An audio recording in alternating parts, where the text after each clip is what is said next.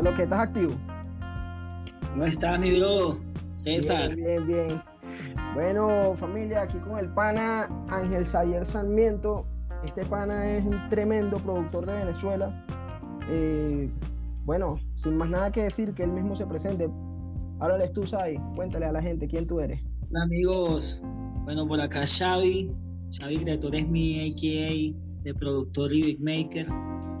Tengo aproximadamente 13 años haciendo pistas. Empecé como beatmaker, luego me, me decidí a la bonita tarea de estudiar la producción musical. Entonces estoy combinando ahorita esas dos, esos dos bonitos artes, beatmaking, producción musical. Ok, ok, miro.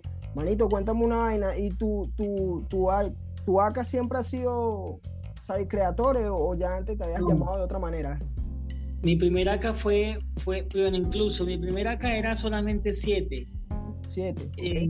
o sea, ese fue el que yo, el que yo escogí, porque ese era, bueno, ese es mi, fecha de cumpleaños, tan básico como eso. Y mi cumpleaños. Y yo no sé quién de los muchachos del primer cribo donde estuve, yo no sé, alguien confundió cuál es tu AK y quedó como AK7. Entonces me, me, hice conocer como AK7. Eso fue hasta el 2015. Luego me, me tomé una pausa, que fue en el momento que hice el salto hacia la producción musical.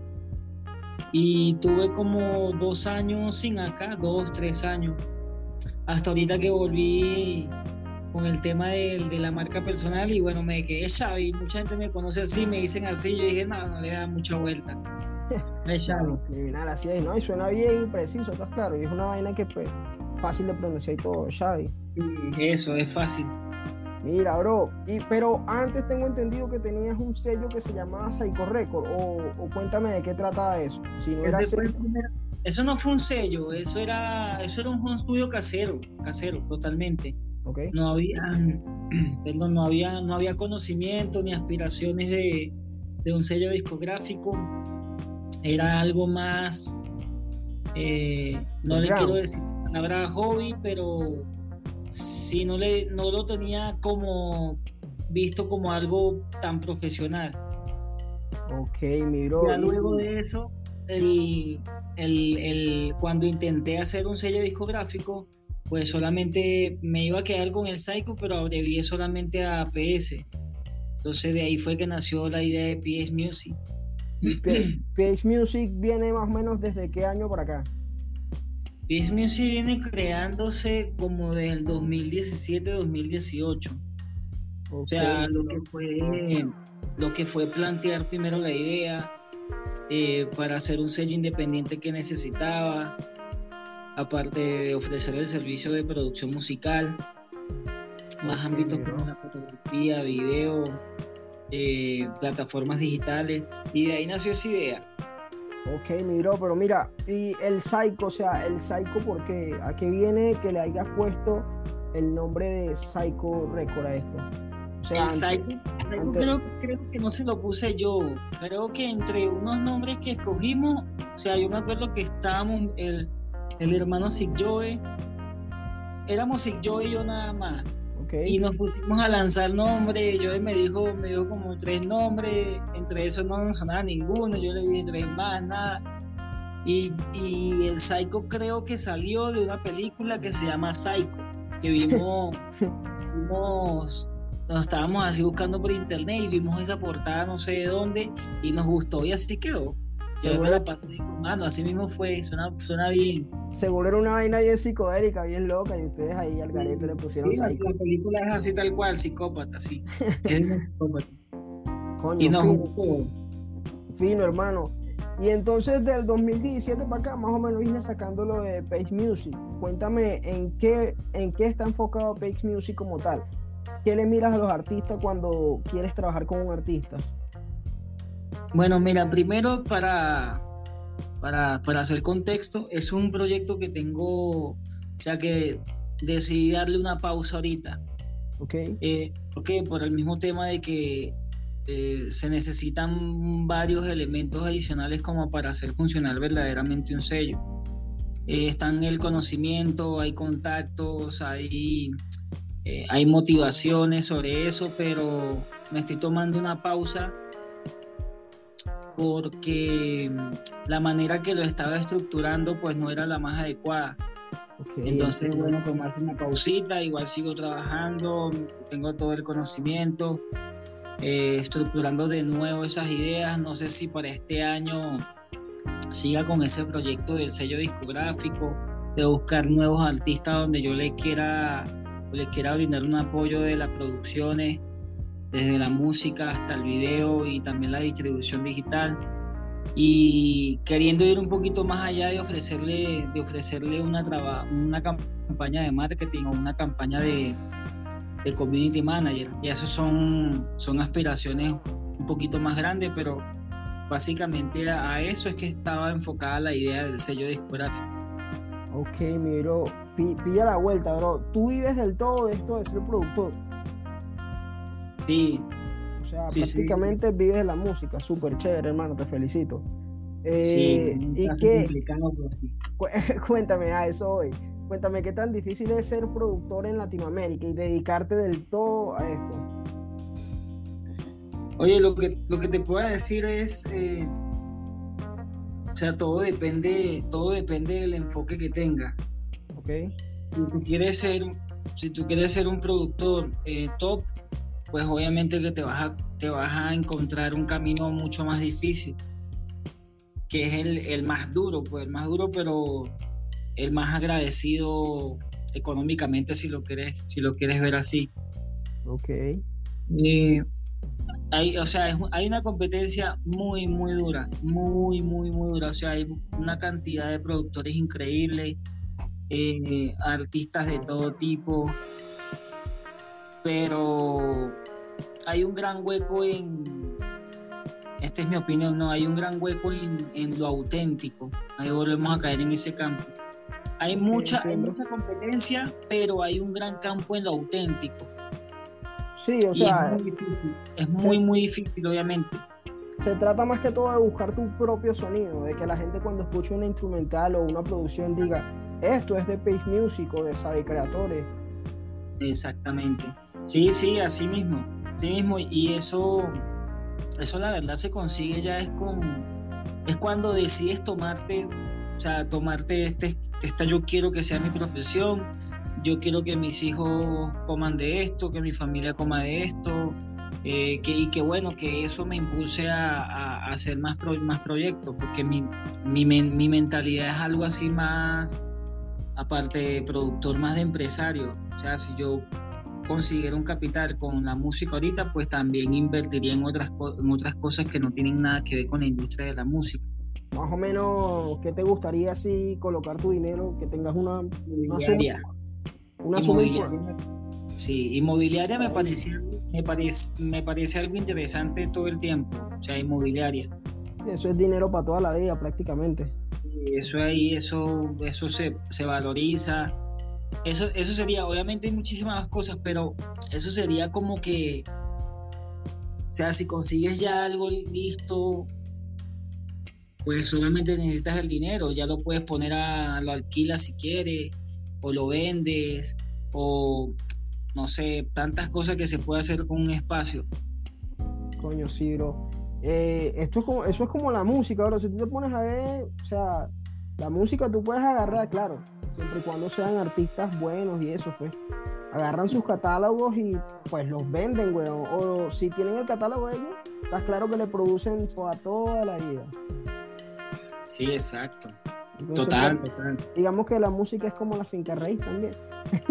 Tú decides si lo vendes o te lo quieres. Si lo quieres ver de ese punto y, y, pero obviamente, obviamente varían varias cosas. Sí, claro, por ejemplo la finca raíz de vez en cuando hay que meterle cariñito, mantenimiento y todo eso. En cambio a la música no, simplemente la dejas en el aire. Pues. Sí, ya cuando, cuando se, se llega a convertir en un éxito o en un palo así ya brutal, pues nada más con una canción tú sabes que o sea, te, queda una buena, una buena lana o una, por años y por años. Por años, sí, por años si pillaste eso por ahí, pues lo vi por ahí, ni siquiera entré a leer el post porque no, pues no, no, no lo vi tan relevante, pero pillaste eso por ahí que, que Justin Bieber vendió su catálogo por 200 millones de dólares. Sí, te lo creo. Pues eso, creo que lo vi, si no me equivoco, creo que lo vi hoy o ayer, no recuerdo, pero no entré en el post, pues. Pero por la fuente que lo puso, creo que es información real, weón. no, te lo creo, incluso eh, Daddy Yankee también tuvo una firma súper carísima no hace mucho, ¿no? Con Interscope, creo, ¿no? Sí, mucho Y algo, algo tuvo que haber cedido, obviamente, algo tuvo que haber cedido. Eh, Osuna también firmó un contrato buenísimo con Sony, como 100 millones de dólares. esos, tipos, esos tipos son toques. Ellos con vender ese catálogo, aunque les quede un 10%, y ellos saben que eso es dinero que les va a caer mensualmente toda la vida. Sí, brutal, brutal. Así sea un 10% es buen dinero, Sí, no, y ahí tienen que haber mucho, deben haber muchas cláusulas interesantes. Por ejemplo, no sé si llegaste a ver lo del caso de Kanye West con de Kanye eh, con el último disco que hizo que le dieron Ay, le dieron, le dieron 8 millones de dólares y se lo sopló en un hotel. Sí, pero escúchame, la cuestión es que, o sea, el, la producción total de, de, lo que él estaba haciendo fue un total de 50 y pico millones de dólares, un ejemplo. Y en las cláusulas del contrato, ellos, o sea, él va, él va a empezar a cobrar su porcentaje, que son 23%, imagínate que él lleve a cobrar 23%, cuando supere la cifra de lo que invirtió la, la, gráfica, que fueron 54. Ya cuando pase ese umbral, ya él va a empezar a cobrar su, su porcentaje de lo que empieza a ganar desde ahí.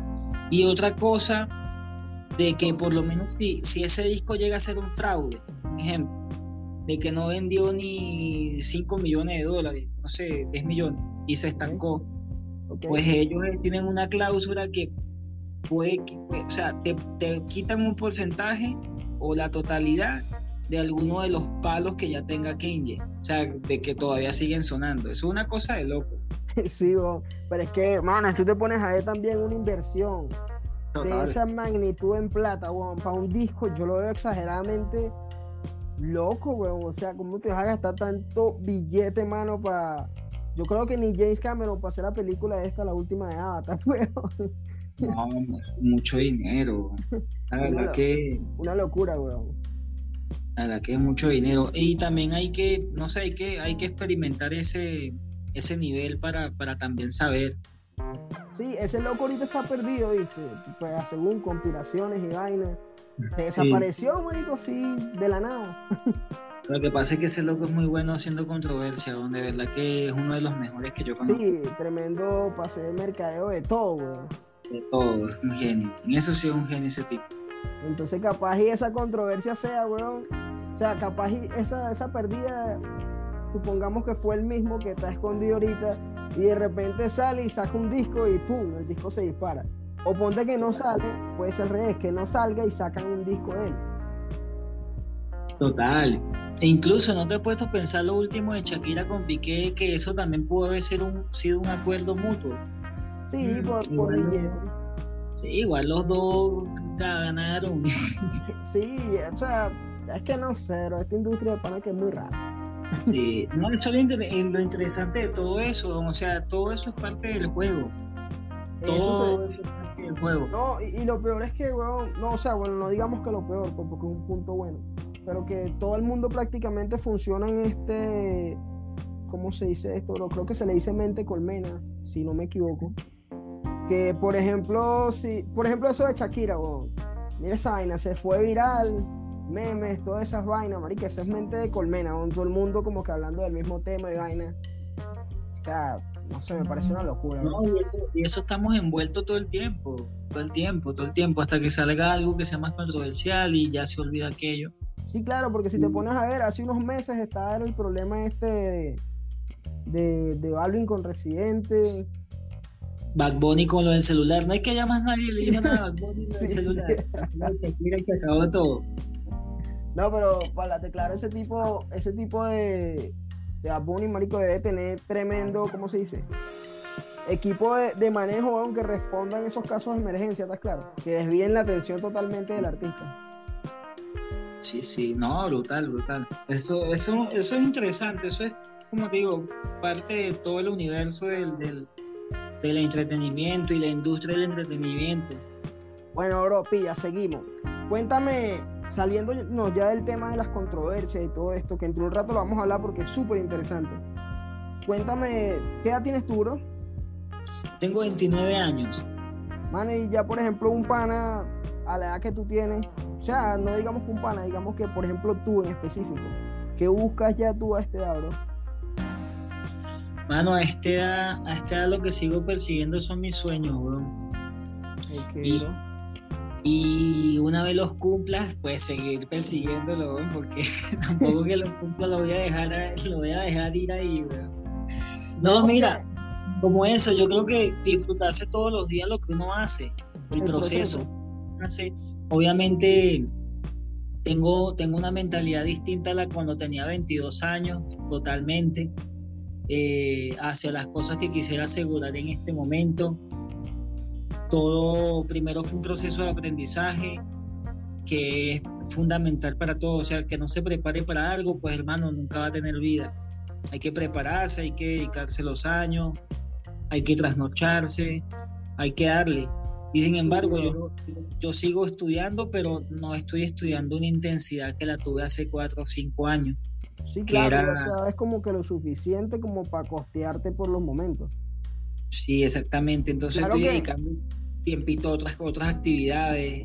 Claro que lo eh, que tú haces en la música por ejemplo, digamos que todos los días evolucionan, entonces es como la tecnología, bro. Si eres un desarrollador o un ingeniero de esta vaina, del otro, no sé, todos los días te toca mantenerte como que informado de qué es lo que está saliendo nuevo y todo esto. Claro, claro, ¿no? El que no, el que no haga eso, pues se va a quedar. Lamentablemente se queda, se queda. Pero hay, hay, o sea, hay muchas cosas, hay muchas cosas, todos los días se aprende algo nuevo y cuando te meten, cuando te metes en, en, el, en el tema de la industria musical, pues es algo increíblemente inmenso. es súper amplio, dígame el tema de las regalías, o sea, cantidad de regalías que hay. No, y es imposible que una sola persona lo vaya a saber todo, lo vaya a poder manejar todo, o sea, es totalmente imposible. Sí, Puede que tienes que tener un equipo de trabajo. Después que tengas el conocimiento y de algunas cosas y eso está chévere, porque así estás más consciente de lo que estás haciendo o lo que estás, de, o lo que estás delegando. Pero solo, solo, eh, no voy a decir que es imposible porque, bueno, uno nunca sabe, pero al final, al final, si quieres llegar a, a más niveles, pues tienes que trabajar con más personas. Sí, claro juro, juro, juro. Igual si quieres sonar en todo el mundo, si quieres llegar a sonar en todo el mundo, juro, eh, tienes que firmar con una, no con una, no firmar dando la nalga completa, sino que aunque sea algo de distribución con unas disqueras inmensas, porque son las que te van a poner en todo el mundo, pues. Sí, bro. Pero al final, sí, weón, tienes que buscar más equipo y de gente que, que esté dispuesta a invertir también dinero.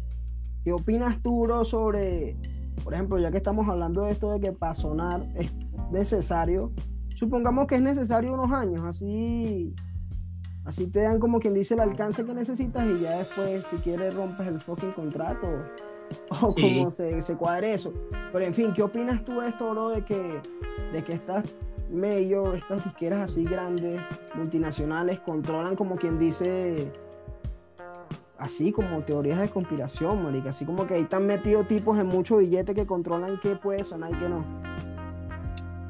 Mano, lo que pasa es que son, o sea, yo no conozco eso a, esa gente en persona, no conozco a altos ejecutivos de, de transnacionales, pero por lo que he visto, entrevistas, lo que he escuchado también, es que al final esos son, son empresarios, hermano. No, o sea, son gente que ni siquiera no saben nada de música, o sea, no tienen nada que ver con la música. Sí, simplemente inversionistas. Son empresarios y su mentalidad es multiplicar el dinero, amasar dinero. O sea, es eso, pues. ¿Sí me entiende? O sea, a ellos lo que les importa es que, suban. Y, Y para eso, bueno, imagínate, como tú dices, si alguien pone en ti 50 millones de dólares, hermano, o sea, lo mínimo que va a esperar es que consiga lo mismo, o sea, tiene que conseguir más porque no cualquiera mueve esa cantidad de dinero para que no se multiplique.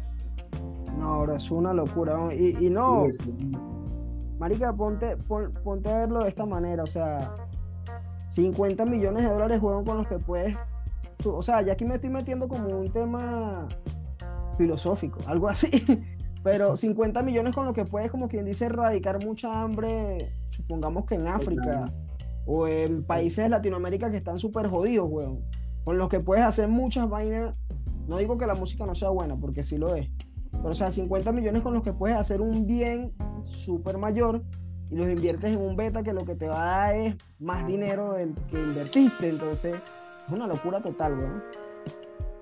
Mm. No, como te digo, eso también hay que, hay que vivirlo, hombre, para saber. Obviamente que hay mucha gente que va a comer de ese dinero, se van a pagar muchas cosas y al final se mueve la economía también con eso, pues.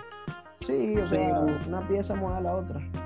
Sí, pero eso, eso que estás diciendo es muy importante, Yo, yo soy de lo que piensa que o sea, hay, hay un dicho que, o sea, yo pienso que está mal, que la gente dice que, que enséñalos a pescar, no les de pescado, enséñalos a pescar.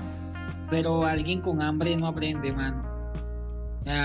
sí, es difícil, bro. Es como. O sea, pon, pon un promedio. Un niño mal alimentado es muy difícil, o sea, no va a aprender lo mismo que un niño bien alimentado.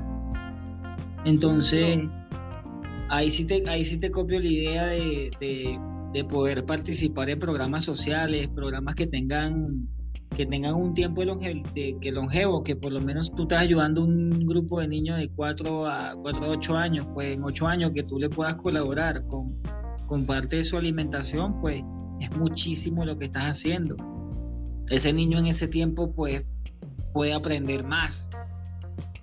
Bro, yo pues sinceramente, hablando sobre estos temas, loco, eh, sinceramente, si a mí la vida me llega a proveer con mucho dinero, montaría muchas fundaciones, weón. Pero sería una vaina, sería una vaina que coño, es difícil que se te escape de las manos, porque hay bastantes casos de, de gente, marico, artistas, millonarios, gente así, bueno, que montan fundaciones y esa misma plata ni siquiera le llegan a, las personas que le tienen que llegar, está claro, sino que como que los cargos administrativos se roban el dinero. Sí.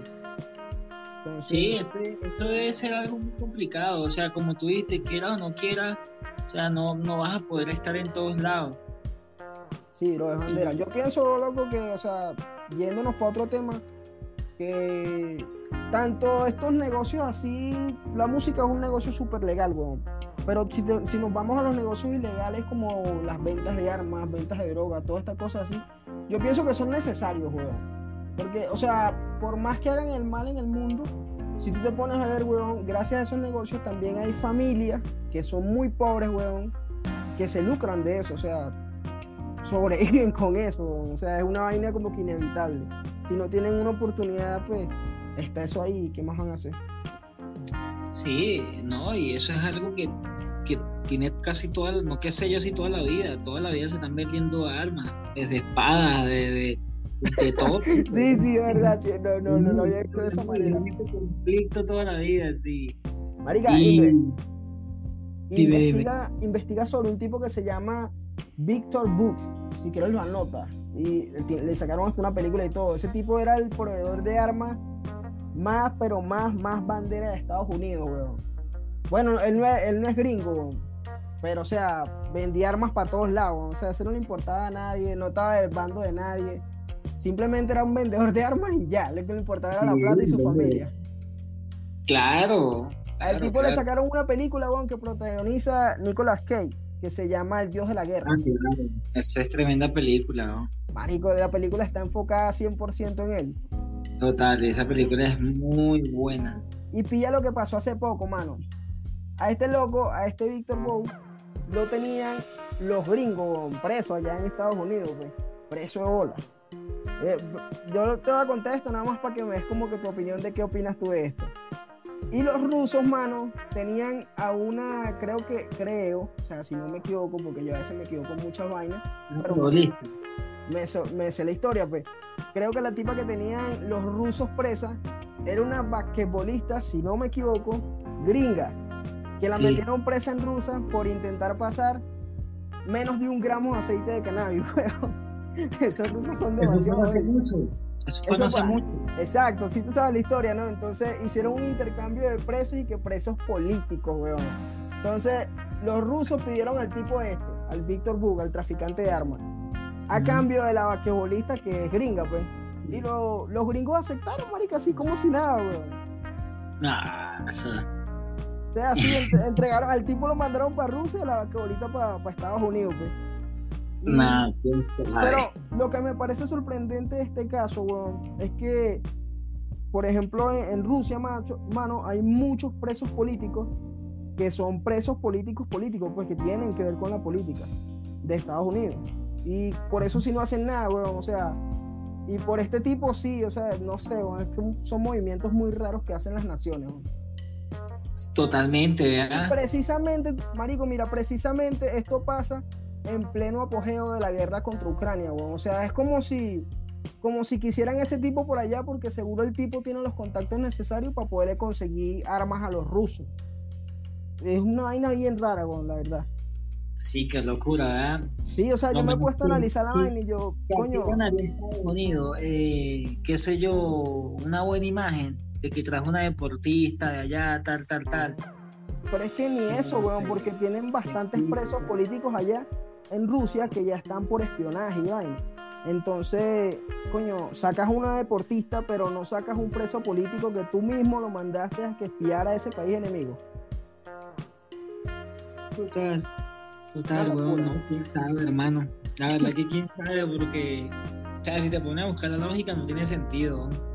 Bro, yo lo único sentido que le veo, o sea, yo aquí en mi mente con tiranoica y vaina, es que, bueno, no sé, está raro porque el tipo prácticamente, este movimiento se hace en pleno apogeo de guerra contra Ucrania, ¿estás claro? Claro. Entonces, no sé. Bueno, en fin, bro. Mano, cuando tú te pones a hacer tus instrumentales o a conseguir, por ejemplo, ¿cuánto te tardas en, hacerle un buen máster, una buena producción, una canción que te guste mucho? Mano, eh, bueno, depende. Cuando me hablas de una máster es porque ya tengo, ya tengo mucha parte del proceso listo. Okay. ¿O cuánto me demoro, cuánto me demoro yo por lo menos haciendo una canción? Pues depende también, depende con el artista con que esté trabajando hay artistas que me fluye algo o que estoy muy inspirado y puedo hacer una pista en, dos horas, menos de dos horas, hablando ya de algo estructurado, algo con sentido, algo que tenga sus, partes en la canción. Y si el artista también, el cantante en este caso, eh, también está súper activo, inspirado, pues en, en cuatro o cinco horas podemos tener un tremendo audio.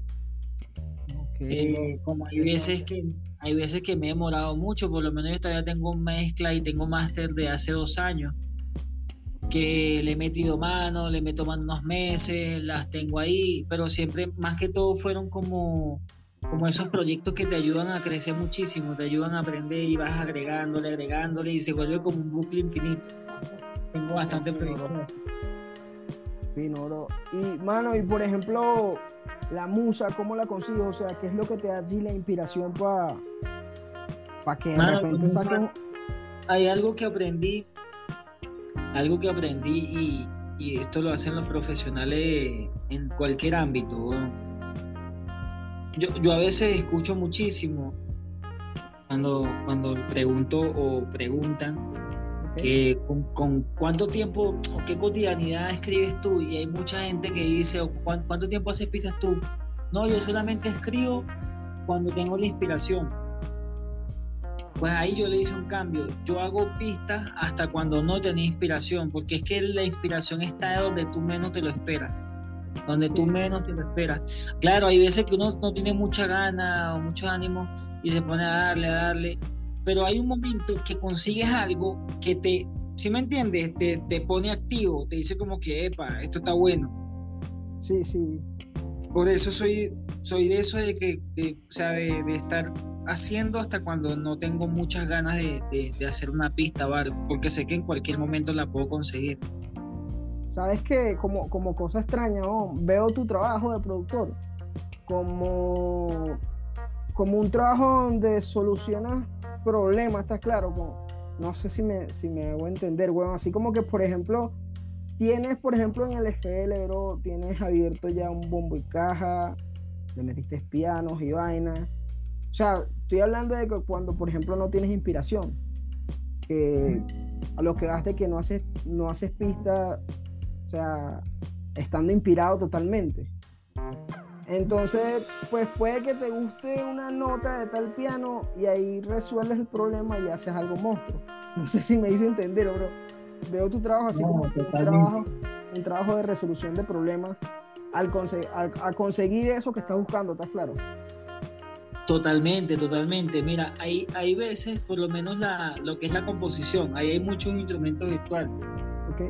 Yo, yo por composición o por de decirme que yo todos los, todos los días estoy inspirado en componer es mentira. Yo todos los días no estoy inspirado a componer, pero tengo muchos sonidos y muchos efectos de sonido que me pueden dar inspiración inmediata. Y en vez de componer, lo que me pongo es hacer diseño de sonido con ese sonido y consigo algo diferente sin estar componiendo como tal, desde la teoría musical, bla, bla, bla. Entonces, en base a, a efectos de sonido, puedo ya conseguir algo puedo ir y por ahí me voy. Luego le agrego los sonidos, los bajos y ahí sí me voy con un poquitico de teoría. Pero esa es como la, la o sea, la, las habilidades que tiene uno. por lo menos, ¿cuáles, son mis plugins, los, mis 10 plugins que yo, que yo sé que me funcionan? Pues ya yo los tengo en la cabeza del 1 al 10. Y ya yo sé que esos me, me llevan a algo, me llevan a un puerto seguro. Igual que también plantillas, ya tengo muchas plantillas personalizadas que lo que hago es colocar sonido y ya sé qué, qué sonido me va a sacar. Y también de, de seteo, ya yo tengo muchos seteos en voces, tengo muchos seteos en efectos, en batería. Entonces, o sea, ¿para qué tú vas a colocar la misma cadena si ya tú le puedes guardar un set y pegársela? ¿Sí me entiendes? Como una pelea de tiempo si ya quieres llegar a un sonido tal. Ok, bro. Y ese tipo de cosas, ese, ese flujo de trabajo, muy importante, muy, muy importante. Súper chévere, hermano. Me parece interesante esto que hace. De hecho, o sea, a mí, por ejemplo, esto de crear una pista, cosa, bro, por ejemplo, mira, te cuento, cuando yo empecé este proyecto del podcast ya hace como un mes y medio, dos meses creo, yo dije, no, pues nada, yo voy a agarrar, meto lo que, el audio que grabe, lo meto en el Fruity Loop, yo mismo le corto aquí, allá, le quito el ruido. Mano, yo puse Sign en el Fruity Loop, man, y me volví un 8. ahí, ahí, es donde volvemos a lo del equipo de trabajo que es muy necesario. No solamente en la música, bro, en todo lo que sea algo artístico que necesite una producción audiovisual o de audio, de lo que sea, bro. Todo lo que sea tema artístico necesita un equipo de trabajo. Sí. Y pues nada, y tuve que cuadrar un muchacho para que hiciera eso, bro, porque yo pues perdidísimo en el Fruity Una locura total. Claro.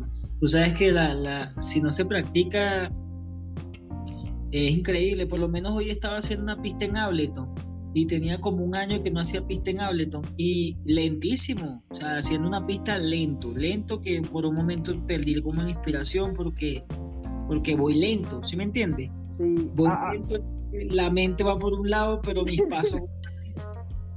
Ableton, Ableton, que es otro software así como, como FL Studio. Sí, eso es, es otro DAO. Pero yo le había dado pero tenía como un año que no le daba, ¿sí me entiende? Y yo entré confiado como si ya, y no, totalmente no, porque ahí, o sea, estaba frío, tenía más de un año que no hacía pistas ahí.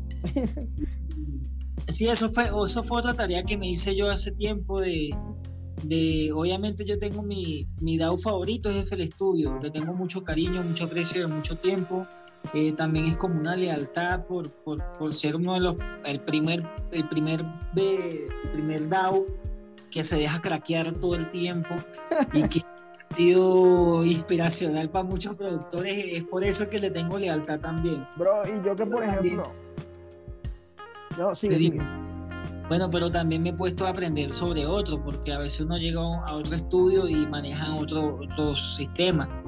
Entonces, para yo no llegar perdido, eh, también sé dominar los otros DAO, que básicamente casi todos hacen lo mismo, lo que cambian son las la, interfaces, las interfaces del diseño, eh, los comandos, eh, pero básicamente todos hacen la misma función, todos tienen secuenciadores, tienen sinte, tienen su mixer, es igual, lo que cambia es, el, la interfaz. Bueno, bro, entonces, entonces pues entendido todo lo que me dijiste del DAO, para mí esa vaina es un enredo, pero ahí más o menos le cojo la idea, weón. Hablando sobre los FL craqueados, yo que estoy metido un poquito en el mundo de, la programación, del desarrollo, todas estas cosas, no te da miedo, mano. Por ejemplo, mira, eh, por ejemplo, los, hackers, mano, son desarrolladores, pero más bandera. O sea, no son desarrolladores normales, son desarrolladores que utilizan el conocimiento para el mal.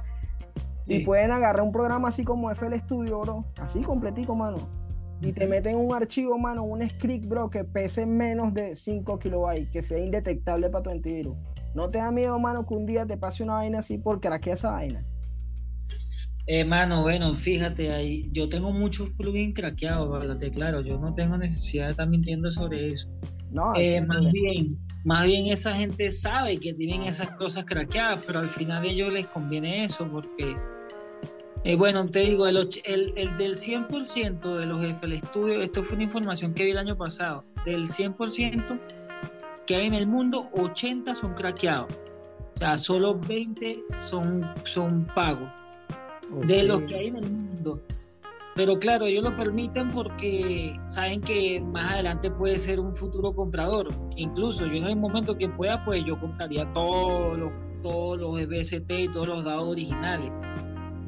Sí, y claro, es que, es que, bro, pilla, yo he pillado varias entrevistas de, marico, de productores como Tiny, de estos carajos que están sonando hoy en día, Tiny, Sky, toda esa gente. Y bro, pues la verdad la mayoría, sin mentirte, bro, la mayoría de ellos siempre dice que empezaron con el FL, el Fruity Loop, ellos le dicen el Fruity Loop. Empezaron con el Fruity Loop craqueado, Sí, es que así se llamaba antes, se llamaba Fruity Loops pero ellos cuando se hicieron una compañía más grande iba, eh, este, iban a tener problemas con la, con la compañía de cereales que se llama Fruity Loops. O sea, esto es una fake. No, en serio, en serio, eso es una, eso no me lo sabía, Eso es una noticia de, la, de Imagine Line, que se llama la compañía que hace FL Studio. Por eso fue que se cambiaron FL Studio. Y sobre la pregunta que me estabas haciendo de que si no me da miedo, pues la verdad no. Primero no, porque, porque bueno, ¿qué, qué se puede hacer? Lo único que yo diría, o sea, para que se tenga un poquito de cuidado, hay una comunidad de, hay una comunidad de hacker que se llama Team AID. Ok. Y es, o sea, es una de las comunidades que se dedica a exclusivamente cuestiones de producción musical, de otras cosas también, pero, como te digo, es como una comunidad verificada de que no te están jodiendo, ¿sí me entiendes? Sí, son como unos Robin Hood de, de buena exactamente, Exactamente, o sea, si tiene ese sello, ten garantía de que no te va a joder y hasta los momentos a mí no me ha jodido. Y esa es una de las mejores comunidades de hackers que, que hay en el mundo. Pues. De, o sea, de, sobre eso de que, de que no te van a meter un dato loco.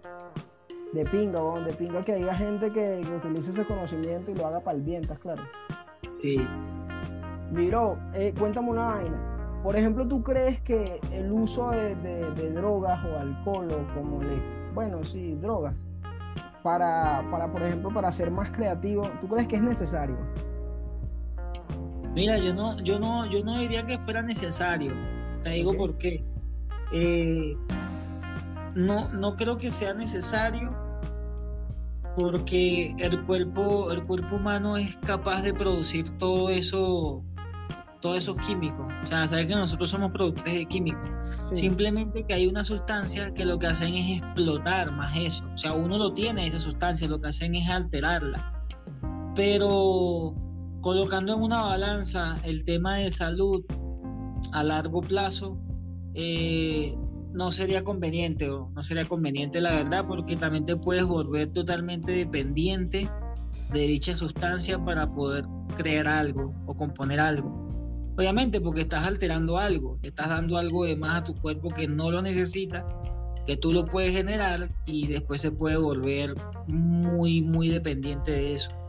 Ok, bro. Y... Obviamente sí, obviamente sí. O sea, si, si tú si tú experimentas una droga, por lo menos alucinógena, bueno, yo no le he probado haciendo, haciendo música de ese tipo de drogas, pero me imagino que algo, algo nuevo vas a experimentar, ¿sí me entiendes? Alguna manera nueva. Esas son las más interesantes, Juan, de claro. Sí, exactamente. No, yo he escuchado gente que me ha dicho y todo, no, no, tú si tal esto harías mejores pistas, me, me han dicho así todo. Pero no sé, yo creo que eso va también en cada quien. Sí, y que, que, por ejemplo, como te digo, ahí volvemos al tema de mente colmena. Como también, Marico, yo siempre voy a decir creo porque a veces dudo de los datos que tengo en mi cabeza porque no recuerdo exactamente con fechas o nombres específicos.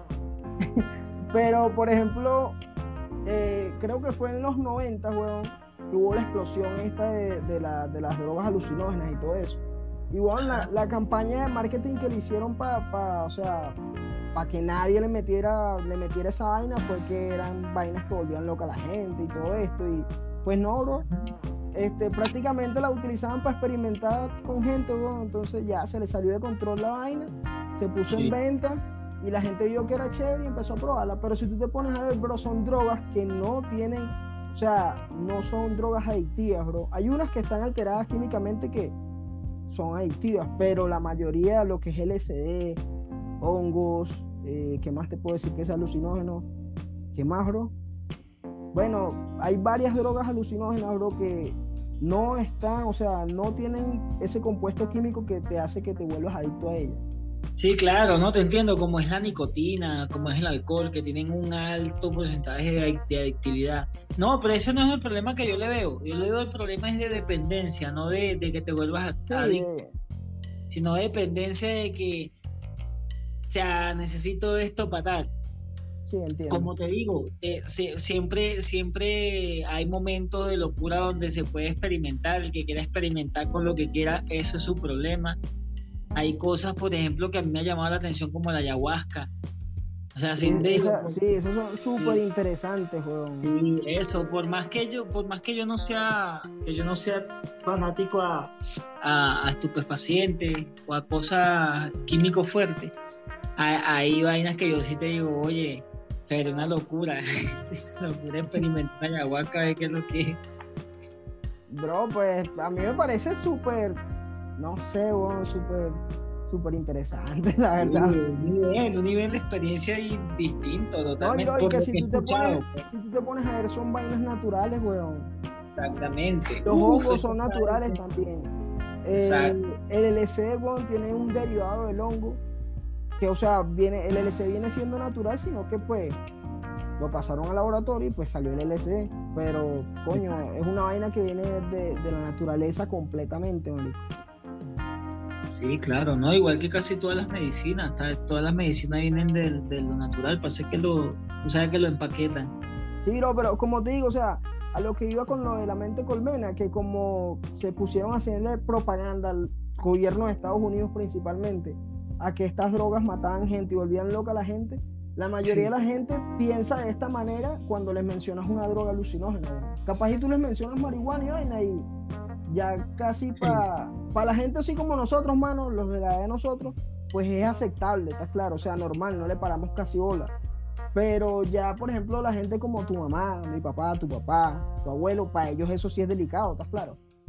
Total. Entonces te pones a analizar las fechas, mano, y ellos son de esos años de por allá donde son rumores de esas drogas y vainas. Sí. Entonces ya ahorita como, pienso que como hay más conocimiento, mano, hay más internet, más todo esto, todo es más libre, o sea, gracias a eso, pues somos como somos los de esta generación. Sí, no, igual así pasó con el alcohol. El alcohol en su momento era, ilegal. Sí. Hasta que ya no se, no se pudo más y no, ya pongan legal esa vaina, weón. Y así pasa con todo, con el FL Studio, con todo.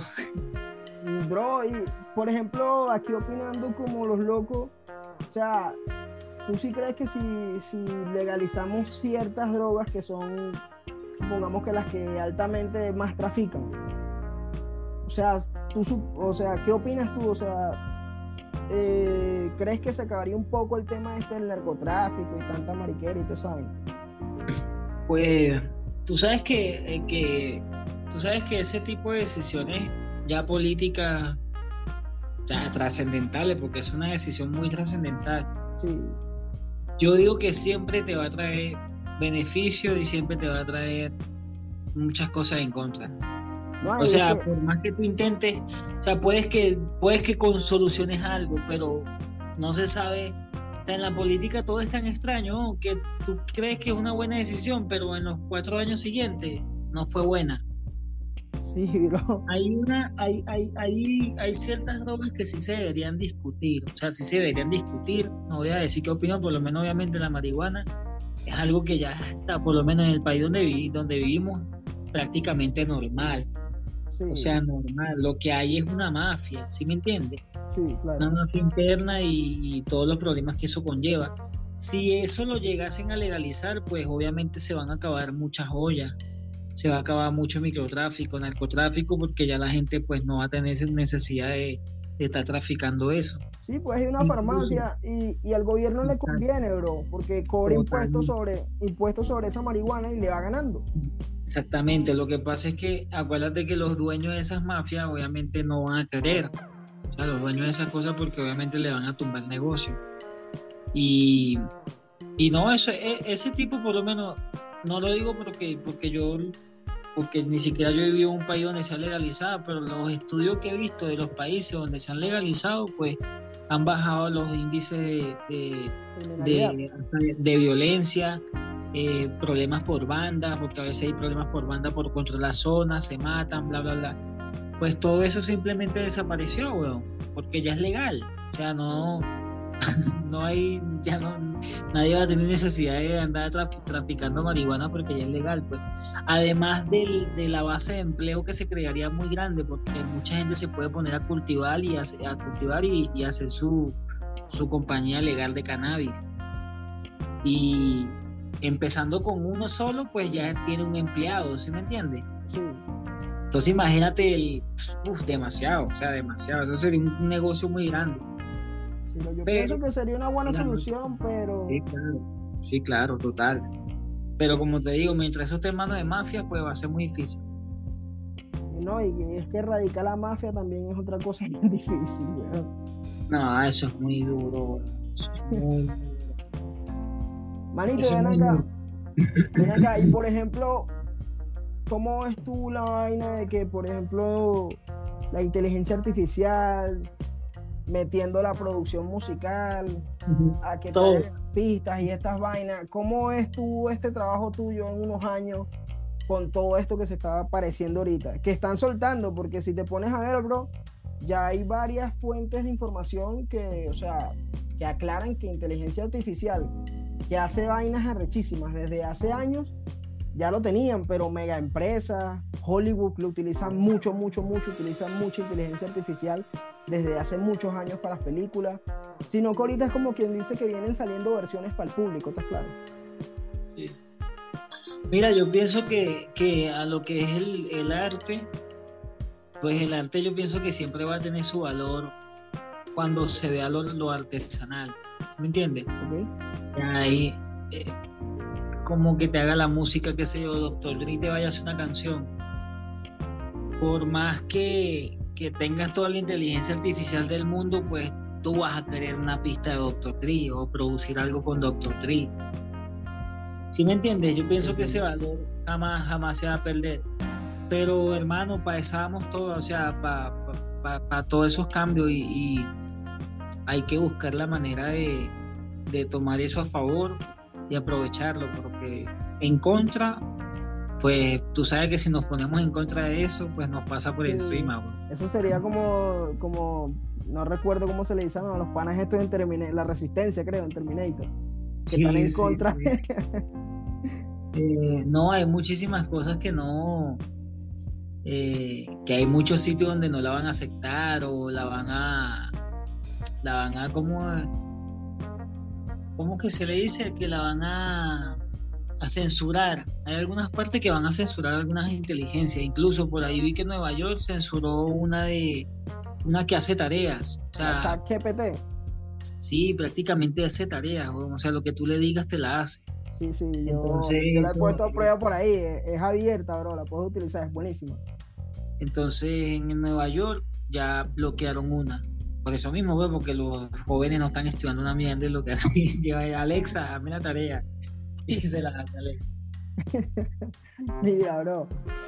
Bueno, manito, yo, yo opino, bro, que, que no sé, estamos evolucionando como que muy rápido, demasiado. Eh, yo no sé, yo pienso a veces que bien que no, nos dieron la información tarde o tarde. Yo, yo digo que ya no hay, o sea, no hay vuelta atrás, sea como sea. Lo, difícil va a ser para asimilar todo esto, porque hay cosas que ni siquiera comprendemos bien y, ya mañana está la generación 2.0 y te despierta y ya está otra generación. No, y, es que, no, loco, y, y velo de esta manera. Eh, si nosotros que tenemos, tú tienes 29, yo apenas tengo 24, eh, y estamos jóvenes, loco, y hay vainas que, que, están saliendo ahorita que la verdad no entendemos, que tenemos que estudiarlas bien para poderlas entender. Imagínate, bro, los, papás de nosotros, mamá y toda esta gente que está más atrás que nosotros. Sí, total. Una locura total. No, pero bueno, eh, es las épocas, las épocas que nos ha tocado, lo que le tocó a ellos tampoco ha sido fácil. También hay que ponerse en ese lugar, igual los abuelos de uno, hay que saber, o sea, estar ahí para uno saber, si no, que antes era más fácil. Cada, yo, cada, época tuvo su nivel. Yo estoy esperando, bro, que sinceramente suelten la información de que ya tenemos contacto con los extraterrestres, bro. Oye, yo pienso que eso hace difícil que suelten esa información, ¿sabes? Porque creo que sería como un choque muy, muy fuerte para los, los creyentes, los verdaderamente creyentes. Más que todo la iglesia, tú eres marico allá. esa gente arma. Una contradicción muy, muy grande. Muy grande. A mí una vez una persona ahora me dijo que no hay nada más peligroso que una guerra santa. no, siempre he pensado eso, como sería una guerra santa. Eso, debe ser lo peor de lo peor. ¿Sabes cuántos creyentes hay en el mundo de, las que hayan? Pues demasiado, hermano. Demasiado. Eso sería algo muy feo. Por eso yo no creo que suelten una información así. Porque si no, imagínate, se les cae todo el cuento. O sea, es una contradicción. Sí, totalmente. No, marico, y, no sé, bueno, es que todo es tan raro. Por ejemplo, los archivos del Vaticano, ¿por qué no, por no sueltan esos archivos? ¿Por qué no dejan que nadie pase para allá? O sea, tantas vainas delicadas ahí escondidas que nada más las pueden saber ciertas personas y ya. Sí, sí, hermano, yo creo que si se sabe eso nos volvemos locos y comienza la anarquía. No, Porque no. por lo tú te pones a ver, si tú te pones a ver esto, el sistema que tenemos que nosotros mismos lo hemos llevado hasta aquí a, a través de muchas generaciones, mantiene un cierto orden. Si, lo pilla. Sí, sí, sí.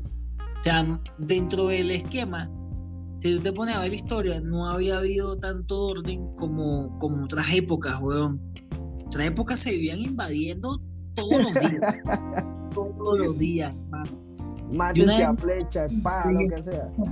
Porque existen los presidentes, porque existen los ministros, porque existen todo. Y me puse a conseguir la conclusión. Claro, antes era por eh, por tribu y por tribu, mano.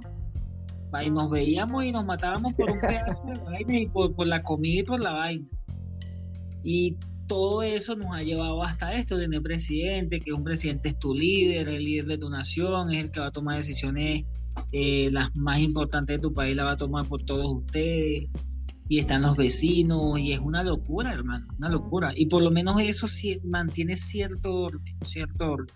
Sí, hasta donde pueden, porque tampoco es que el ser humano, tampoco es que el ser humano, no digamos que, no es incontrolable, pero hay cierta parte de la humanidad que coño no hace caso, No, y bueno, tú sabes que está el líder, o sea, está el, humano siempre va a necesitar un líder, weón. En cualquier ámbito de la vida va a necesitar un líder. Sí, es este increíble, no solamente el humano, weón. Todos. Los animales, todo, marico, es una vaina increíble, ¿no? Exactamente.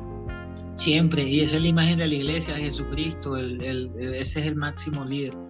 ¿Tú crees que existió, bro? Según tu creencia, ¿tú crees que existió? Yo, creo, que él existió como, como, o sea, como ser humano, existió, pero no creo que haya sido así tan bonito. Y así me entiendes, esa imagen que le dieron, no creo que haya sido así. Sí, no, y, por ejemplo hay, datos que, dicen que ese, ese, loco era moreno, weón, que ni siquiera era blanco, pues. Moreno, era moreno. Malo. O, sea, por las etnias que tiene de esos lados. Incluso hay una parte de la Biblia que dice que Jesucristo fue, o sea, de donde estaba Medio Oriente, él fue hasta la India. dicen que Jesucristo es de la India. Imagínate, bro. Sí, por eso es que él era moreno y facciones de la India. Que, o sea, obviamente esa gente antes migraba mucho, migraba mucho por mucho conflicto y mucha gente se la pasaban en todo ese Medio Oriente y llegó hasta allá y que sí, fue un profeta. Un profeta como hay varios profetas que han nacido. Gente con, con con, no sé, con poderes sobre... Iluminado, digamos así, iluminado. Iluminado, sí, porque sí hay gente, hay gente que es curandera, hay gente que tiene algo, un espíritu increíble, sí lo hacen. Pero de así bonito, pelo perfecto, barba perfecta, ojos perfectos. No, es como, yo digo que es la imagen occidental, weón, que... De que tiene que ser bonito, ¿sí me entiendes? Porque se supone que es el hijo de Dios, o sea, tiene que ser bonito. Y, bro, ¿y tus creencias? ¿Crees en Dios? Eh, creo, creo en Dios como, como dador de energía a todo lo que vemos, todo lo que. a todo, todo lo que se llama vida. Yo, Pero no... creo que Dios sea, no creo que Dios sea un señor de barba que va a bajar, no, para nada, para nada. Ah, siento que hay una energía suprema que quizás a eso es lo que le llamamos Dios, pero algo supremo sí hay. Yo, o sea, eso es lo que, es, lo que yo considero. Sí, y respecto a estas vainas de espíritu y cosas así, ¿no? Total, eso es más cierto que esto de verdad. hay, que, hay, que, tener un respeto intenso. Claro, no, eso sí, eso sí es más cierto que, esta misma vida, weón. No, y de, o sea, tanto tú como yo has visto vainas por allá, no sé si has estado en el sorte también en Venezuela. Sí. Entonces se no, pues, vainas, de vaina, entonces uno como que no, marica, eso sí existe, bro. Esa gente, el que no diga que no cree en eso es porque la verdad no, no ha tenido experiencia en eso, pero eso existe totalmente. Uf. ¿Sabes qué me parece raro, bro? Que más que todo esa vaina se ve en Latinoamérica, bro. México, mano, México es uno de los países con más índices de brujerías y cosas así, vainas de vainas, pues. Sí, no, igual África, ¿viste? ah, sí, claro, esa gente tiene una cultura brutal, weón. Donde, hayan, donde hayan migrado africanos, eh, es muy probable que, haya, que hayan esa creencia, porque eso viene de ahí, de, África, o sea, donde ven la humanidad, el, lo que le llamamos, yo creo que, yo creo que es mal llamado, la brujería yo creo que eso, es un mal nombre que le, dio la iglesia como para castigarlo. Eso es primero que todo. eso es lo primero de todo, lo primero de todo. es como la primera ciencia, llamémoslo de esa manera. Exactamente. Totalmente, igual que los indios en Sudamérica, esa gente tiene una conexión totalmente especial con, con los dioses. Mano, es que es una locura, weón. ¿Cómo, así que a esos años, weón, que no había telescopio ni nada de esa vaina, esos locos sabían la alineación de las estrellas perfecta, cuando iba a llover, todas esas vainas, weón. O sea, vaina que uno se queda asombrado. Sí, claro. No, total. todavía hay cosas que son impredecibles. O sea, con la tecnología que tenemos hoy en día, mano, y esa gente las predecía, weón, tormentas arrechas, vainas así. Ahorita, weón, hay vainas de estas satélites que tenemos que fallan, weón. Y de repente llega una tormenta y jode bastante y así, ¿ves? Sí, total, weón. Total. ¿Quién sabe en qué época estamos, pero... sí. Porque viviendo, o sea, vivir, vivir, vivir el día a día, vivir el día a día, pero viviendo el presente, pues no decir que estamos mal viviendo el día a día, sino vivir el presente porque no hay más nada, ¿no? Sí, un momentito que vamos a estar. Eh, pienso yo que hay que enseñar muchísimo, que es lo único que yo creo que vamos a dejar, es lo que, lo que enseñemos. Yo, yo pues, según, según yo, a través del tiempo que como que ya he cogido una madurez suficiente, siempre he pensado, no siempre, mano, supongamos que como de los que 17 para acá, que no sé, es como que nacimos para hacer algo en específico y con eso que, con eso que tenemos que hacer, bro, tenemos que marcar una huella. Total. De, esa manera lo veo yo, pues. Ya sea tú, por ejemplo, con tu música. Eh, supongamos que yo no del todo con el podcast, bro, porque, o sea, esto lo estoy haciendo simplemente porque me gusta. Pero no es lo que, no es lo que yo tengo como que hice pensado hacer para, marcar una huella. Quizás, y sea esto lo que haga que deje como que esa huella. Pero no es lo que yo estaba pensando. Lo yo digo que lo más bonito de los seres humanos es cuando tienen propósito, ¿viste? no sé, un ser humano que no tenga propósito, no tenga sueño, eh, siento que es como un alma perdida. Sí, una persona que prácticamente siempre va a estar como que frustrada en la vida. Sí, bien, eh, sí, cuando tú conoces a alguien con un proyecto o algo, eso es muy lindo, hermano. Muy, muy lindo. Sí, miro. Mira, manito, la conversación está súper chévere, pero ya se nos va a agotar el tiempo. Esta va a ser mi última pregunta para ti. ¿Cuál es tu definición de amor, pana? Mi definición de amor, oye, yo creo que es la que me hacen esa pregunta. Yo pienso que, yo pienso que el amor es lo único que puede traspasar hasta otras dimensiones, pero pienso que es lo único que nos va a llevar a algo, algún avance positivo o que algo positivo trascienda. Hablo en, todo, en todos los aspectos, en todos los aspectos de, la vida. Incluso uno cuando, cuando llega a conocer el sentimiento odio, que, que al final tener odio es tenerle amor a cierta cosa, porque hasta son, sabes que son lo mismo, solamente que están en la misma línea, cada quien de cada lado. Es pues es muy fácil, es muy fácil destruir, es muy fácil destruirte, es muy fácil caer en un hueco. Pero cuando, cuando, cuando se perdona o cuando te perdonas a ti mismo y consigues el amor, pues eres capaz de todo. Yo creo que la, mi definición sería esa, mi bro. El amor es lo único, lo único que, que te puede trascender a, yo creo que a través de los años te mueres, pero si tú dejaste amor en este mundo, pues eso, eso es lo que la gente se va a acordar de ti. No es nada. Sí, me parece súper interesante, hermano. Bueno, Sabi, de pana que muchas gracias por esta conversación, bro. Estuvo súper interesante. Gracias a ti, de verdad, mira, te deseo todo el éxito del mundo con este y los demás proyectos que tengas en, en planificación. Me acuerdo mucho cuando me comentabas sobre esto y mira, ya, ya hoy lo estás haciendo, ya lo vienes haciendo hace unos meses y por algo se comienza. Aún he visto tu avance, he visto que lo que me has dicho lo has conseguido poco a poco y nada, mano. A ti felicitaciones, Miro. Miro, muchas gracias, muchas gracias, muchas gracias por confiar en el proyecto. Muchas gracias por la confianza de darme la entrevista, ¿estás claro? Y no, no, le llamo entrevista, bro. Yo quiero tener este proyecto como conversaciones con panas. Viste que aquí no hubo como que, claro, hay ciertas preguntas que están estructuradas, pero más sin embargo me gusta salirme de la conversación y hablar de otras vainas y bonas así, pues. Y. Hermano, chévere. Pues nada, bro, de pana que muchas gracias. Siendo auténtico como, como tú te sientas cómodo. Muchas gracias, manín. Bueno, panita, Suéltale tus redes sociales aquí a las personas por dónde te ah. pueden encontrar, cómo te pueden conseguir. Para todos los amigos y amigas y amigues, me pueden conseguir en, bueno, todas, todos y todes, me pueden conseguir en Instagram como Xavi Creatore, Xavi Piso Creatore, en TikTok también como Xavi Creatore, en Facebook como Xavi Creatore y en todos lados como Xavi Creatore, una sola, un solo nombre para todas las cuentas. Ok, bro. Bueno familia, este fue Sai Creatore, tremendo productor musical de Venezuela. Vayan a pillarlo que su trabajo es tan increíble, los artistas que ha trabajado son puros panas súper talentosos. Y pues nada, este fue Monkey Radio, pueden conseguirme en Instagram como Monkey Radio LT.